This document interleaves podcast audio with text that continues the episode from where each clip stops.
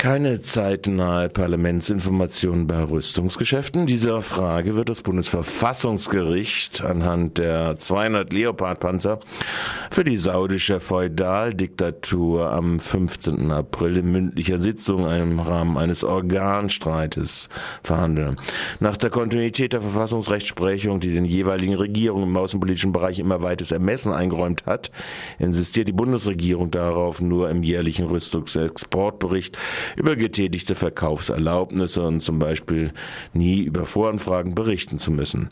Angesichts des weiten exekutiven Spielraums bei der Genehmigung von Kriegswaffenexporten, des Fehlens gerichtlicher Kontrolle und der Korruptionsanfälligkeit im Bereich der Waffenexporte sei aber die Kontrolle der Regierung durch das Parlament hier grundsätzlich besonders wichtig, so der Organkontrollantrag der damaligen Opposition.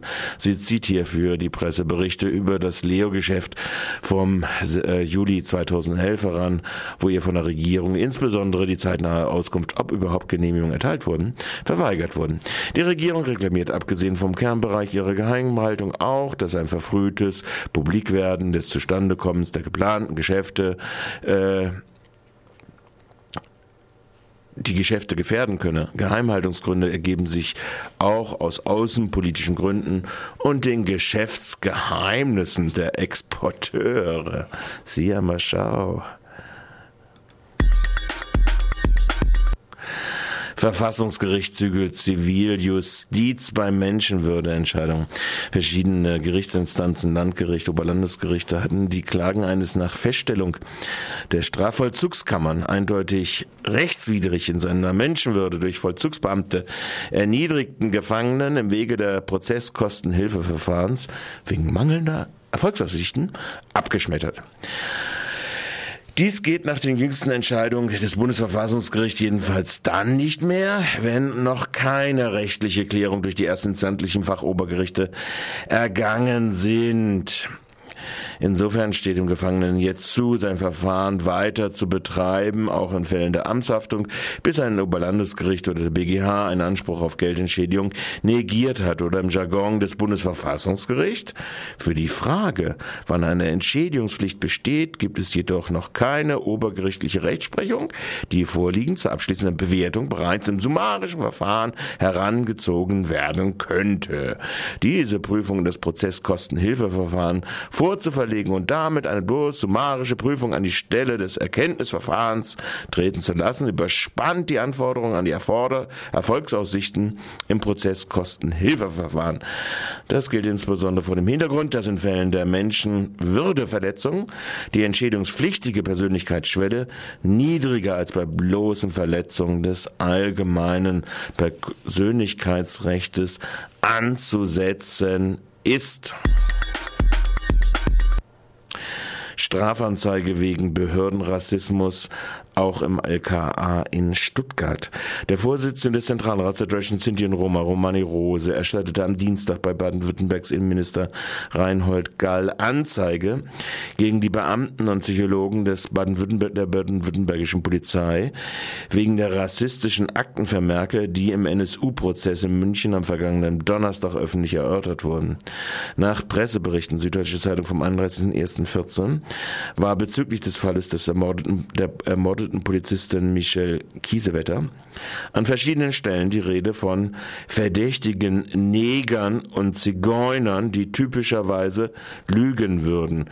Später hätten Psychologen laut LKA einem LKA-Vermerk über einen Lügendetektortest bei einem Rom-Angehörigen festgehalten. Der Mann sei, Zitat, ein typischer Vertreter seiner Ethnie, was bedeutet, dass die Zitat, die Lüge ein wesentlicher Bestandteil seiner Sozialisation darstelle, Zitat Ende. In seinem Schreiben an den Minister Gahl verlangte der Zentralratsvorsitzende die Verfasser der Vermarker und die Psychologen strafrechtlich und disziplinarisch wegen Verleumdung und Beleidigung zur Verantwortung zu ziehen und sicherzustellen, dass die Psychologen keine Gutachten mehr im staatlichen Auftrag verfassen. Bei den erst jetzt bekannt gewordenen Aktenvermerken handelt es sich um schlimmen Rassismus, der dem Jargon der Nationalsozialisten ähnle, so Rose. Der Verfasser hätte gewusst, dass aber über diese Akten in einem öffentlichen Gerichtsverfahren verhandelt werden würde. Rose bat Minister Gall auch um eine Erklärung der Distanz, um eine Erklärung der Distanzierung.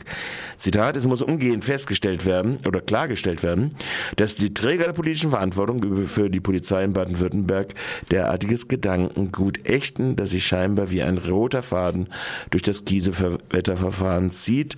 Man muss Sorge tragen, dass dafür kein Platz im Rechtsstaat ist, schrieb Rose an den Innenminister in Stuttgart. Schon der NSU-Untersuchungsausschuss des Bundestages hatte in seinem Abschlussbericht die Falschverdächtigung von Cindy Roma in einem besonderen Kapitel kritisiert. Der Zentralrat befindet sich mit dem Innenministerium in Stuttgart auch schon in Gesprächen über Möglichkeiten der Aufarbeitung des sogenannten NSU-Falles und Maßnahmen zur Verbesserung Sensibilisierung von Polizeibeamten im Bereich der Polizeiausbildung. Dieter Salomon reicht polizeiliche Personalverstärkung nicht. Dieter Salomon gibt sich unzufrieden. Da hatte er im Dezember in einem Schreiben an Minister Gall auf die außergewöhnliche Situation der Freiburger Innenstadt mit seiner vitalen Partyszene, zahlreichen lokalen und stark frequentierten Treffpunkten hingewiesen. Dann das. Gerade mal fünf Polizisten mehr in beiden Freiburger Revieren. Bloßes Vertrösten von Innenminister Wahl. Gall wähnt der grüne Oberbürgermeister von dem Hintergrund des drängenden Innenstadtklientels der Grünen. So geht das nicht. Wenn Gall anerkenne, dass die Freiburger Innenstadt vor allem am Wochenende und im Sommer ein polizeilicher Brennpunkt sei, der viele Einsätze erfordere und zu einem erheblichen Aufwand für die Polizei führe, sei die vage Zunahme von 51 Polizeistellen der Reviere im Zuge der Polizei Polizeipräsidienreform zwischen Emmendingen und dem Hochrhein nicht gerade tauglich. Der KOD Kommunaler Ordnungsdienst, den ein CDU, SPD, FDP, Freie Wählerbündnis bestellt habe, könne Sicherheit und Ordnung nicht schaffen und sowieso erst in einem Jahr kommen. Ja, das sind wirklich Probleme des mit der Polizeiführung des äh, so dick verbändelten Freiburger Grünen Oberbürgermeisters. Weniger Einsätze des Polizeiordnungsamtes gegen die freie Meinungsäußerung und die Versammlungsfreiheit wäre dann der Tipp der, äh, aus der aktuellen Redaktion von Radio Dreieckland. Da aber sieht Schwarz-Grün sich am Abgrund. Unabhängige Listen sorgt sich um die gefährliche kommunale Wirkung der geheimen US-EU-Freihandelsabkommensverhandlungen. Deshalb hat sie eine Anfrage an die Stadtverwaltung gestellt, in der sie unter anderem um Stellungnahme bittet, welche Konsequenzen das derzeit von EU-Kommission im Geheimen verhandelte transatlantische Freihandelsabkommen mit den USA, also das TTIP, sowie das Abkommen mit Kanada, CETA für die Stadt Freiburg hat, so zum Beispiel für die öffentliche Auftragsvergabe, die Energiepolitik und den Umweltschutz, wie auch Tarif- und Arbeitsbedingungen der Stadt Freiburg, der städtischen Gesellschaften und Eigenbetriebe. Ob das solche Vorhaben, siehe Verkaufsverhandlungen FSB 2006, durchaus nicht ablehnend gegenüberstehende Bürgermeisteramt der richtige Adressat dieser Anfrage ist, kann angesichts der Pleite bei der Einführung mit Open Source Software wirklich bezweifelt werden. Staudinger Spinde kommen jetzt auch ohne Mietgebühr. Erst die CDU und die unabhängigen Listen bei der Gemeinderatssitzung am 28. Januar. Jetzt ist die Mehrheit erreicht. Die Ersetzung des, äh, der aus Brandschutzgründen zu ersetzenden Holzspinde der Schülerin wird nicht nur nicht zu monatlichen Mietgebühren führen. Nachdem sich Grüne und SPD angeschlossen haben, dürfte die CDU den interfraktionellen Antrag präsentieren. Er wird die kostenfreie Mehrheit vom Gemeinderat beschlossen werden, da die Metallspende, also die neuen, zum Konzept der ganztägigen Gesamtschule gehören, weil alle Arbeiten gerade nicht nach Hause gebracht werden sollen. Da sollten schleunigst die Eltern wie Schülerbeiräte der anderen Ganztagesschulen nachfassen, um die Gebührenschlappe des Schuldezernats komplett zu machen. Und das war schon wieder mit unserem